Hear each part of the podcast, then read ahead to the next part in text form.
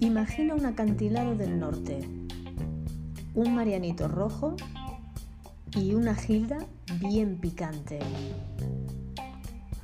¿Lo tienes? La invitada desubicada. Hello, mis queridos desubicados, ¿qué tal estáis?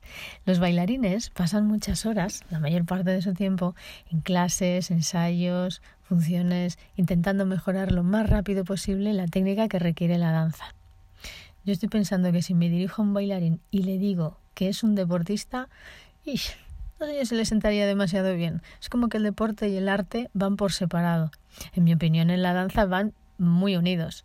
Y por eso la danza es tan difícil y complicada. Y es tan importante que además del trabajo físico-artístico que el maestro proporciona, los bailarines completen esa parte de atleta necesaria con actividades o métodos pues tipo yoga, gimnasia, eh, giroquinesis, pilates, eh, natación o pesas. Uno de estos métodos se llama ADAPT, María Jesús Peces Barba, Susi, una de las fisioterapeutas de este método, está muy empeñada junto con su equipo a que tanto los bailarines como las escuelas de danza tomen conciencia de la necesidad de ese trabajo complementario que les aporte y cuide de futuras lesiones y apoye la formación en clase.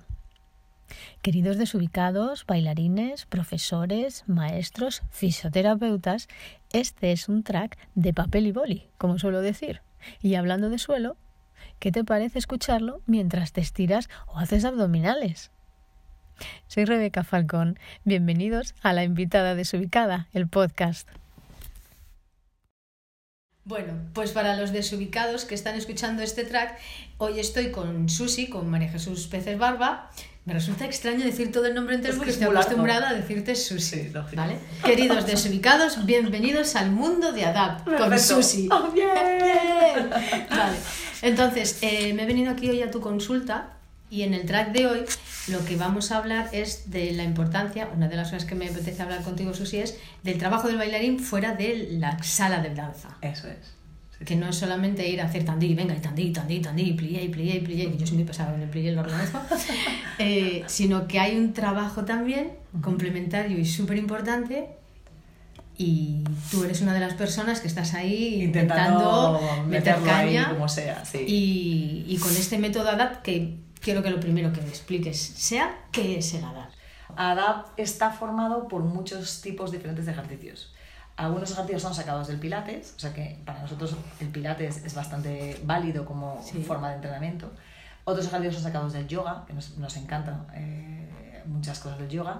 Otros ejercicios son de fisioterapia, los típicos que puedes hacer en fisioterapia para recuperar alguna, alguna cosa. Y una parte es inventada por nosotras, es decir, nosotras ah. hacemos un lab, un lab de vez en cuando, donde la, la pregunta es, ¿cómo podemos mejorar esto? Y entonces, a colación de esa pregunta, buscamos formas para mejorar ese gesto, siempre entendiendo cómo funciona y, y, qué tipo. Entonces, es como la unión de muchas cosas que yo veía que necesitaban los bailarines. O sea, por un, lugar, por un lado es la prevención de lesiones, y esta prevención de lesiones ocurre pues porque tienes un, pues un entrenamiento complementario a la danza, porque tienes tus revisiones eh, a nivel de salud, porque también eh, te fijas en tu salud mental. Eso es un montón de cosas que tienen que ver con la salud. Y luego, por otro lado, cómo implementar esto dentro de los programas que ya existen de las escuelas, porque el gran problema que tienen las escuelas es dónde meten esto. En otros, en otros em, países los programas son diferentes y entonces ya cuentan con el acondicionamiento físico y con la parte de salud dentro de los propios programas. Pero aquí todavía no se entiende eso como una forma de ahorrar dinero. Entonces, ¿qué ahorras dinero? De hecho, de hecho, muchos musicales, muchas empresas eh, hacen cuentas y entonces dicen, bueno, pues es que a lo mejor necesito tener un fisio que de manera regular vea a mis eh, artistas y además tener un sitio donde puedan entrenar y además porque van viendo que haciendo cuentas pues tener un artista de baja es más caro, tienes que poner un extra, un, ¿no? un swing, no sé qué tal, y entonces ahorras dinero implementando estas cosas. Entonces muchas eh, productoras, eh, casi siempre fuera de España, aunque las hay también aquí de España, ya han implementado esto. Pero claro, ¿qué, ocurre? Que en un conservatorio público donde el tema de prevenir eh, a, esa escala importa menos, pues todavía no, no, no lo han hecho. A mí me han dicho que son muy duras. Eso son las malas lenguas. No, es que hemos detectado que hay una muy baja forma física. Oh, esto es importante. Esto es muy importante. Ahí, va, vamos a Las son perfectas. El problema está en que la gente no tiene una buena condición oh física. y esto tiene que ver, yo creo, bueno, yo tengo dos hijos adolescentes. Entonces, mm. eh, estoy viendo el cambio que hay en las nuevas generaciones un poco con el tema de la actividad física. O sea, cada vez las actividades son menos físicas, ¿eh? todo es más en, el, sentados en, delante de un ordenador, casi todo es tecnológico, casi todo es eh, no, no, activo. Entonces está siendo muy difícil que las nuevas generaciones realmente eh, hagan ejercicio físico de una manera regular, porque apuntarte un día a la semana a hacer karate, pues es que no es actividad física, necesitas actividad física todos los días para que realmente la persona esté en forma. Entonces, yo me estoy empeñando muy mucho que eso se meta, sea como sea, de alguna manera. Aunque sea. Bueno, tú ya estás ahí en formaciones, en algunas estoy de ahí, formaciones, estás empezando a meter ahí, que la verdad, eh, para la gente que damos clase, lo agradecemos un montón, porque esto va a sonar raro lo que voy a decir, pero nos quitáis buena parte del trabajo. Del trabajo, claro, sí. Claro. Es así, claro y es un apoyo, y por ejemplo, nosotras somos compañeras. En, en, una, una de las formaciones y si es verdad que eh, es importante y ayuda mucho el, intercambio que tenemos, la conversación que podemos tener de, oye, trabájales de esta manera o... Haz esto, ayuda. Claro, es que no se puede hacer también esto si no hay comunidad con el profesorado, que también es otro de los problemas que intentamos resolver, porque claro, por mucho que mm, yo vaya, bueno, mi equipo y yo, que somos un equipo, ADAP, somos eh, ahora mismo cuatro personas, entonces, por mucho que cualquiera de nosotras vaya un día a la semana a hacer mm, entrenamiento complementario, si no hay un cierto seguimiento y si no hay una cierta complicidad entre el equipo de profes, eh, no vale tampoco de mucho. Entonces, eh, falta todavía la manera en que eso se haga de manera consensuada. Entonces, eh, para eso, eso cuesta más tiempo. Pero bueno, ahí estoy también. Ahí estás también. Sí. Estás haciendo un breve resumen ahí y tal. Adapt sois cuatro personas. Ahora mismo el equipo está formado. ¿Sois bailarinas las cuatro? ¿Habéis sido bailarinas? Todas, sí, sí. ¿Esto es, muy importante para entender el Adapt o no? Es bastante importante porque la parte de clases, eh, como parte del método está basado en gestos de danza, hay que entender muy bien los gestos de danza para poder eh, hacer los ejercicios. Entonces, hay una parte que es física, que la puedes hacer con cualquier entrenador, que es pura y dura, pero luego hay que llevar esos ejercicios al gesto de danza. Y entonces ahí, si no conoces bien el gesto de danza, es más difícil. Con lo cual, para mí es fundamental que, o, o que si no has sido bailarín, que conozcas muy bien el mundo de la danza y que realmente hayas practicado danza de alguna manera. ¿Esto quiere decir que la gente que no conoce la danza, no ha hecho ejercicio y nada, adapt? Eh, ser monitor adapt si no conoces danza es casi imposible. Solamente, eh, bueno, hay... Pero venir, dices de monitor, pero ¿y venir a dar clases? Ah, no, no, perfecto, sí, sí, eh, sí, sí, porque se puede, de hecho, adaptar al no, al no bailarín. De hecho, adapt es adaptación total a lo que sea. Pero es cierto que tiene menos sentido eh, para una persona que no es bailarina elegirnos a nosotros como método que, que, para un bailarín, porque hay una parte que nosotros vamos a siempre a focalizarnos en, en, en, danza. Entonces, eh, quizás una clase grupal donde vamos muy a eso, una persona de fuera eh, no estaría a gusto, no, no, estaría entendiendo lo que estamos haciendo realmente. No obstante, la clase de edad se puede adaptar a ellos. Sí, ¿no? Entonces, una clase de edad siempre atiende a criterios de salud. ¿Qué significa eso? Que mm, siempre va a ir precedida por un calentamiento que sea eficaz y al final vamos a hacer una recuperación muscular.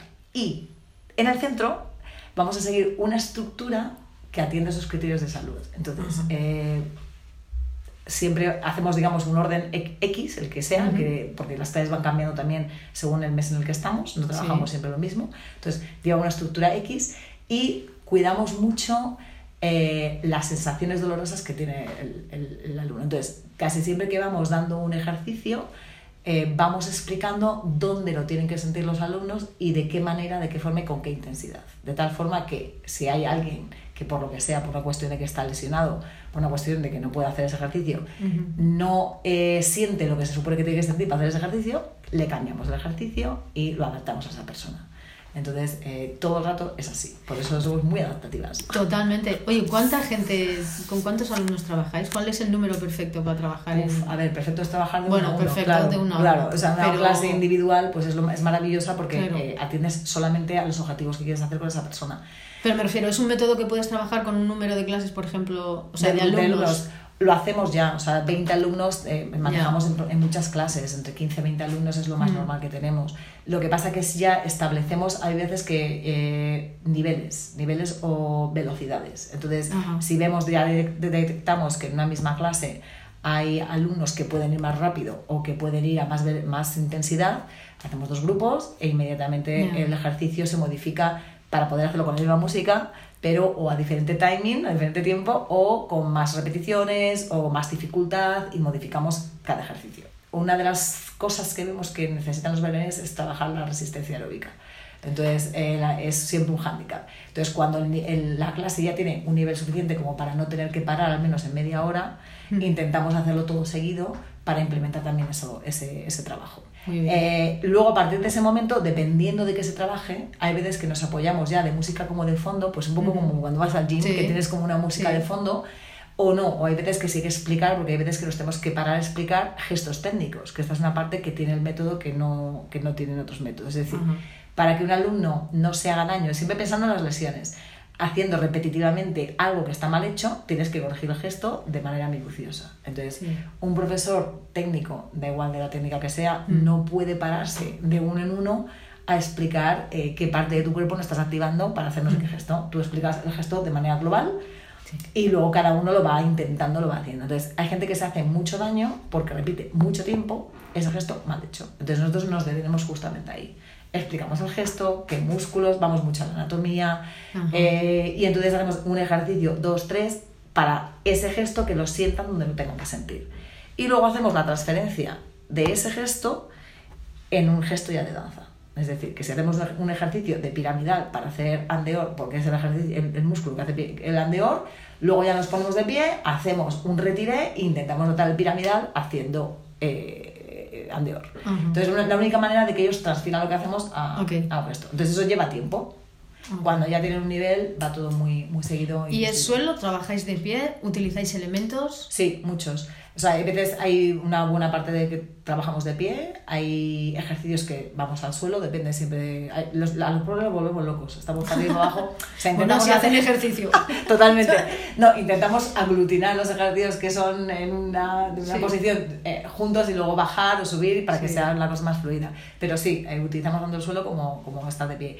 Y luego mucho, usamos muchas gomas, eh, pelotas, ladrillo de yoga para hacerles sentir sensaciones que de otra manera son difíciles, porque uno cuando ya tiene mucha experiencia entiende dónde está el cuerpo y dónde tiene que activar, pero al principio es de las cosas más difíciles que hay, mm. esas sensaciones que son muy profundas. Entonces, hay veces que simplemente tirando de una goma hacia, en una posición X, de repente encuentras el músculo que estaba perdido eh, y que de repente lo encuentras. Entonces, nada que lo encuentras, ya no se te olvida, ya, ya lo activas. Entonces, usamos, tenemos la tendencia a usar mucho material. Luego tiene una parte que es de docencia, que esta también la desarrollo yo, básicamente. Entonces, eh, lo que hablábamos un poquito antes de empezar, que si lo que nosotros hacemos en un, en un sitio no tiene un seguimiento por parte del profesorado mm. y los profesores no hablamos el mismo idioma, es muy difícil que realmente el alumno se entere de, de todo ello. Es decir, mm. si yo eh, digo una cosa y luego un profesor dice otra y luego llega otro, dice otra y luego llega otro, pues llega un momento que el alumno no sabe eh, a qué aprender.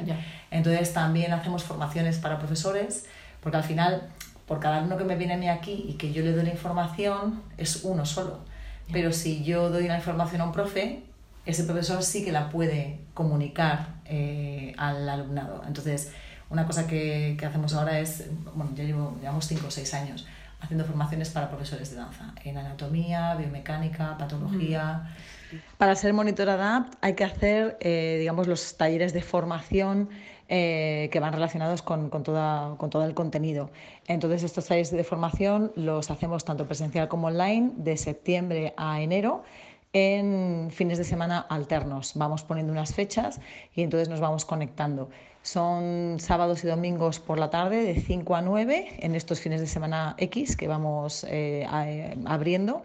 Y se puede atender o bien presencial aquí en el espacio donde, donde estamos o bien te puedes conectar online para la gente que, no está en Madrid o que simplemente no quiere acercarse hasta aquí.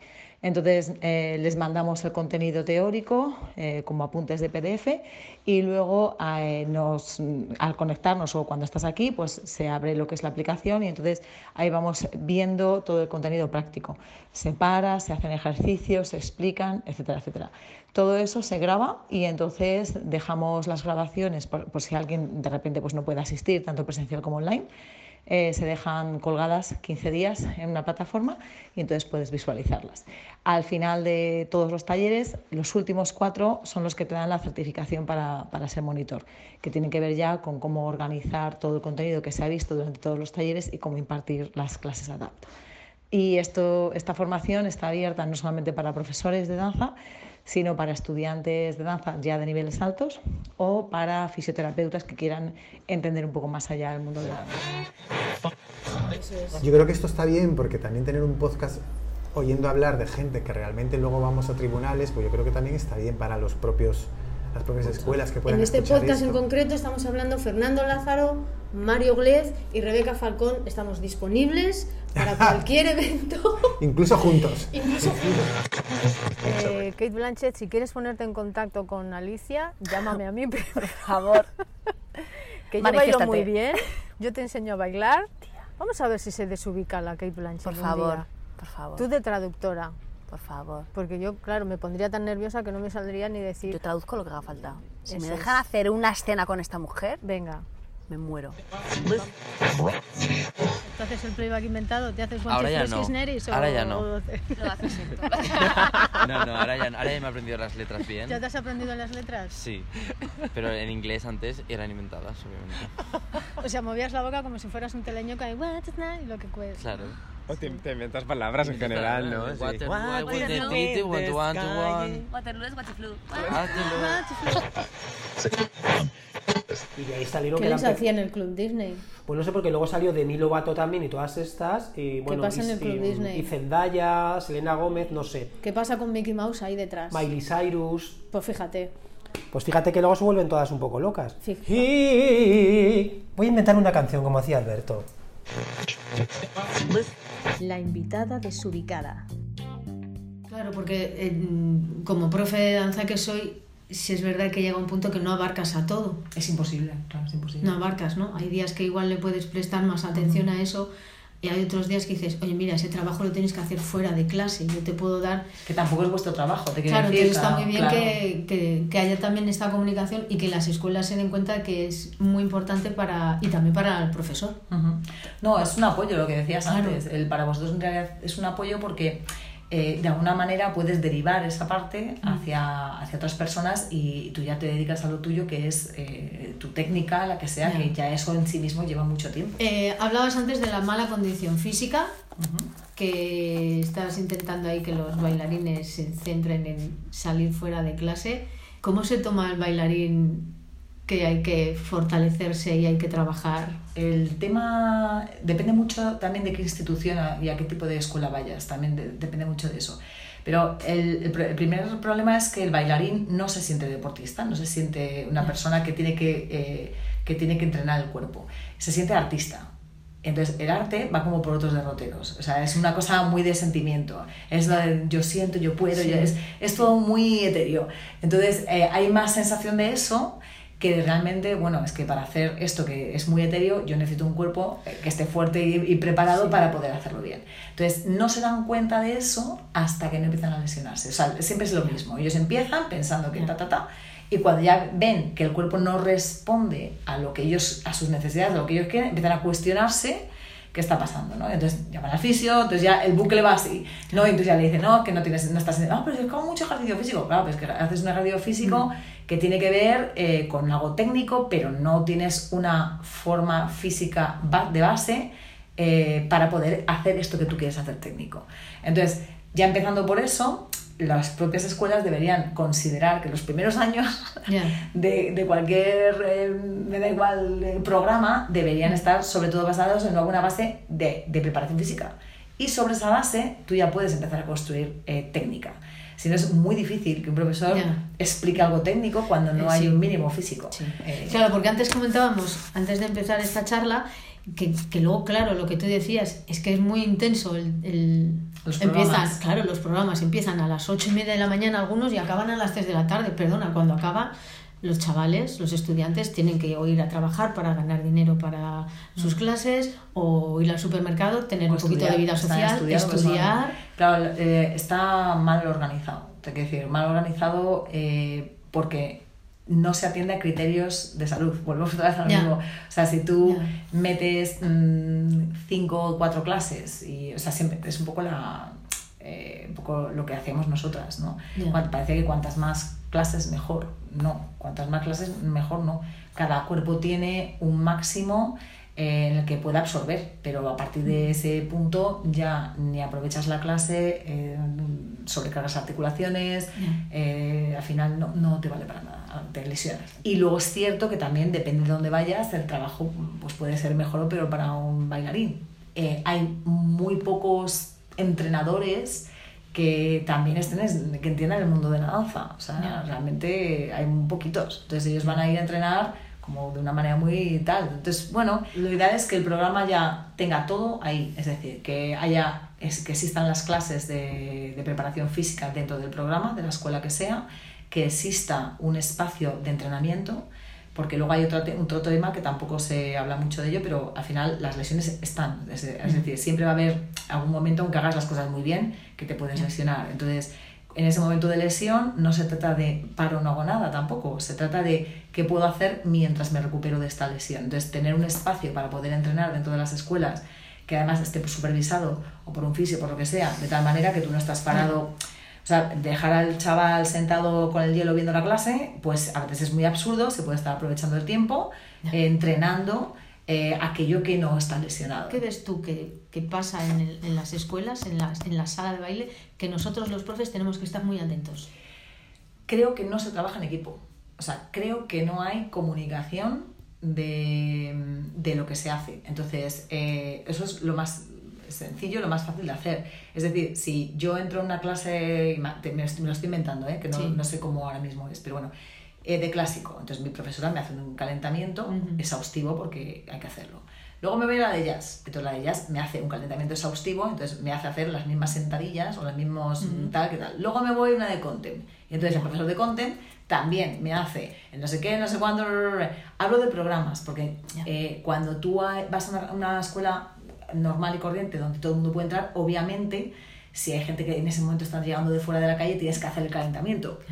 Pero si es un programa en el que sabes que tienes a, las mismas personas a las ocho y media de la mañana hasta las 3, se puede dividir el trabajo para no repetir y no hacer mucha repetición de ciertas cosas que son agotadoras cuando no es necesario. De tal manera que se puede decir, bueno, el que entre por la mañana, que no sé quién es, ese puede hacer un calentamiento exhaustivo. El que se vaya por la tarde, el último, o el de las, ese tiene que hacer una recuperación y tiene que obligar a los estudiantes y darles el tiempo para hacer recuperación. Ya nosotras nos encargamos de decirles cómo tienen que calentar, cómo tienen que recuperar, pero necesitan meterlo dentro del programa de clases. También hay que estructurar descansos. Un cuerpo no puede estar desde las 8 y media de la mañana hasta las 3 de la tarde sin un descanso para ir al baño, para comerse una pieza de fruta, no. Ah, interrumpo a Susi. Ha dicho una pieza de fruta, no ha dicho bolsas de ganchitos.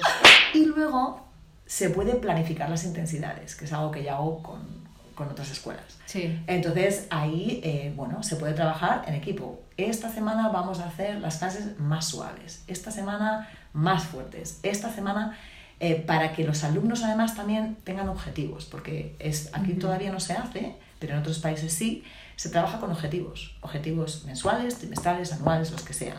Entonces, cuando tú a un alumno le das un objetivo X, eh, psicológicamente está más preparado para trabajar, da igual lo que sea. Y luego, temas repeticiones, tema de repetición de repetir, repetir, repetir. O sea, muchas veces los profesores repiten, a veces ya hasta la saciedad. Hay veces que es demasiado. Depende de, Yo le digo a mis alumnos que no repito mucho porque llega un momento que entran en el metaverso.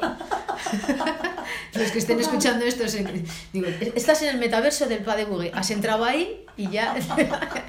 me gusta, me gusta. Sí, sí, se les vuelve la mirada líquida y es como que ya se quedan enganchados ahí y no saben. O sea, ahora que dices esto, antes has comentado que realmente el bailarín está como la cosa etérea del arte, del arte, y es como, vale, mucho arte, mucho arte, pero tú tienes que saltar y hacer cuatro piruetas. O sea, deja de meditar y ven, al, y ven a la tierra, Marife, porque a ver cómo sacas un yete, si, eh, ¿sabes? O sea que está muy bien en el mundo arte. Y, ya has comentado eso, que realmente es que somos atletas porque trabajamos el cuerpo de una manera muy concreta y luego ya le damos el arte y toda la, es más la, parafernalia que quieras. Es, mucho más difícil porque somos atletas, pero además hay que hacer eso de forma estética y además hay que expresar y además hay que parecer que no haces esfuerzo y además, o sea, es un además, además, además mm. que yo no lo he encontrado en ningún deporte. O sea, para mí la danza es la actividad física más difícil de todas con muchísima diferencia. Nosotras no podemos ahora acordarnos de esto porque ya eh, lo experimentamos cuando éramos muy pequeñas. Entonces, la memoria borra ah. esa, esa parte. Entonces, tenemos ya muy asumido que hay ciertas molestias, ah, esto es normal, que es el calentamiento, ah, esto es normal. Mm. y las pasas por alto, tu foco no está ahí, pero alguien que nunca ha experimentado nada y que hace un plié y de repente nota el tendón de Aquiles, la ingle, el no sé qué, el cual, el pun, el chan. Entonces, no que, que, no saben, si, que dudan si lo están haciendo bien, dudan si lo están haciendo mal, o si que no, no saben, sencillamente están aprendiendo. Bueno, pues eh, para ir cerrando esta charla, Susi, se, se ríe. ¿Algo que añadir o ya lo tenemos todo? Yo creo que me he quedado muy a gusto. Te has quedado muy a gusto y muy sencilla. He hablado muy de todo. Niños, salir de clase y a clases de edad, al gimnasio, a, yoga, lo que sea. Vale, Susi. Menos hay... camilla y más sentadilla. ¡Oh! me encanta! Eso lo he visto en las redes, ¿eh? no es mío, pero me encanta. Ah, yo suelo decir más discoteca, menos biblioteca. para que bailen más, porque yo les digo a los... Pero la biblioteca también es importante. Sí, sí, mucho. Pero yo lo que quiero es que se animen y que bailen, que, bailen en casa. Exacto. Entonces yo digo, más discoteca, menos biblioteca. Pero hay que leer. Y si ya si lees bailando o bailas mientras lees, pues mucho mejor. Demasiado, Bueno, aquí hay preguntas, ¿vale? Y tú coges cinco. ¿En edad se hacen jueguitos o no? o ya bastante tienen con, con, la goma, que no se les caiga en la cabeza. Mira, buscamos mogollón. Mira, una de las cosas que sí que es importante es que te tienes que estar eh, divirtiendo. O sea, para mí las clases tienen que ser divertidas porque si no es muerte. Ya de por sí entrenar cuesta, pues entonces tienen que ser divertidas. Entonces nos inventamos muchos juegos para disfrutar los de algo. Es verdad, a veces, los profes, a veces las profes tenemos también este punto de que no soy animadora total.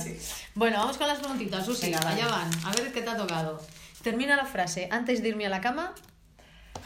Veo Netflix. ¿Ah, sí? Sí, mal. Pensé que ibas a decir que ibas a estirar o estirabas así. No, no, al contrario. No, no. Sacas la tripa, las palomitas. a ver, es que no tengo tiempo para estar en casa nunca. Entonces, es que es mi rato. Antes de irme a dormir me veo un poquito de. Un poquito de Netflix. un, poco, un poquito de algo para desconectar. Ah, sí, me parece muy bien. ¿Tortilla de patatas con cebolla o sin cebolla? Cebolla, cebolla siempre. Sí, ¿eh? ¿Te gusta la cebolla? Vale. ¿Quién es la persona que más ha influido en tu carrera? Ostras. Eh, eh, en mi carrera actual, no la de danza. O sea, el hecho de, tu carrera como bailarina no hemos hablado. Claro, es que ahí ya es, es, como, es como que he dividido mi, mi vida en dos partes. Entonces, está lo de antes y después. Pero quizás hubo dos personas, cuando yo me lesioné, o sea, yo bailé mucho, muy temprano, muy a a lo bestia. Y entonces me lesioné muy rápido. Entonces dejé la compañía donde estaba y salí de allí un poco rota, por decirlo de alguna forma. Y entonces aterricé con dos chicas, dos mujeres, que habían sido bailarinas y que tenían sus propias tablas de condicionamiento físico eh, inventadas por ellas, pues con un libro de anatomía, uno de biomecánica y ya. Y entonces a mí me abrieron como un mundo. Es como que empecé a entender por qué motivo yo me había lesionado. O sea, empecé a entender muchas cosas. Y fue ese, ese, esas personas las que me, digamos, me abrieron ese mundo y yo ahí decidí de estudiar fisioterapia y empezar a buscar la manera de cambiar el mundo de la danza de alguna manera, ¿sabes? Entonces, fueron esas dos personas, esas clases que tomaba con ellas. Vale, genial. ¿Cuál es el último libro que has leído? Pues tengo que decir que soy horrible con, las, con los títulos y es que es verdad que he leído muy poco. Ha sido este verano, me he leído dos, eh, pero no me acuerdo. Son, me- a mí me, gusta la, me gustan los crímenes, o sea, los crímenes. los crímenes no, no, a suena fatal, no, calla, calla. A ver, los- la, la novela No, negra, sí, la, la novela tal, negra, pero claro. histórica. Y siempre puesta como en algún lado, Ah. ¿sabes? A- Porque es que me repaso de paso las cosas. Entonces, me he leído algo, pero no me acuerdo el título. Que tiene que ver Dos. con algún crimen de algún De- momento sí, histórico. estaba, eh, bueno, sí, momento histórico. Estaba puesta como en el Londres de en 1800 no sé cuántos. Pues no pasa nada. Y última, la última vez que tomaste una decisión de la que pasado el tiempo te has arrepentido. No me he arrepentido nunca de nada. O sea, pienso que cuando apechugo con las consecuencias y se acabó. O sea, no me arrepiento. Creo que cuando decides algo finalmente es que es lo mejor que puedes decidir. O sea, lo pienso así. Es lo mejor que podía hacer y ya está. Estamos en un acantilado. ¿Qué ves desde este acantilado? Agua. Agua. Me parece muy bien. Yo veo agua para tirarme. Agua para tirarte. A ver, agua. No me tiraría, ¿eh? Porque tengo miedo, no me, me da un poco de cosa. Ah. Pero siempre hago blando, algo bueno, no rocas. Muy bien. Me algo. Ah, estupendo. Agüita y te tirarías. Eh, ¿Con quién te tomarías un marianito rojo? Un vermut rojo. No. Ah, un vermú, no sabía que se llama Marianito Sí. Rojo. Con un montón de gente. Eh, me encantaba hacer. Eso es lo que más hecho de menos de- después de haber sido madre, porque con la maternidad ya, ya no te das tiempo, no tienes tiempo para la. Pero yo solía irme eh, al rastro los domingos y luego tomarme el aperitivo, El es Marianito. estupendo el Marianito.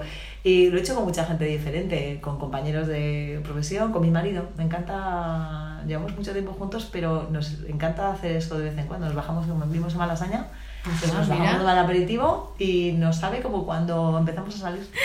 ¿Y a quién invitarías a una gilda picante? ¿Sabes lo que es una gilda, no? Sí, sí, ah, sí, esto sí, eso no, la Gilda. Pues también con mi marido. es verdad, no lo sé, o sea, me- no lo sé, no, no- se me ocurre nadie especial. Lo haría con mucha gente, pero, pero es cierto que con mi marido también. Bueno, pues ya está. Ya te vas eh, ya el acantilado para ver el agua, te tiras, te tomas el marianito y luego el- la. Estupendamente. Eh, Susi, muchas gracias. Súper interesante esta charla. Espero que los alumnos y los desubicados hayan tomado nota de todo lo que... ¿Les ponemos deberes? ¿Algo para hacer en casa? Algo para hacer en casa. Mm, uf, es que yo bailaría. Yo, me, yo soy de pro. Te pones eh, Yo soy de rock o te pones algo que te haga mover, que te estimule por dentro y 20 minutos de no parar, haciendo lo que te Somos gana. igual. Yo esta Sí. es la receta que le digo a los alumnos. Por favor, bailar en casa. Ponerles música. Sí. También tengo otra, pero no sé si se puede decir. Venga, dila. Hay que follar. Es que eso también viene muy bien. Son Bueno, endorfinas. Son No, no, no. Exacto. Claro. Queda sí. un poco raro, ¿no?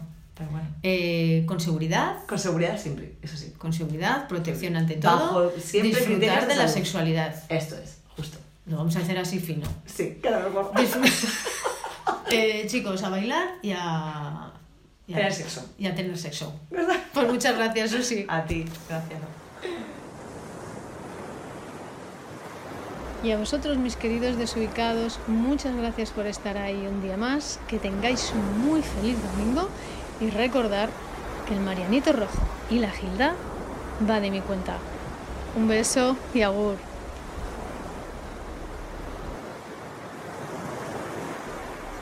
La invitada desubicada.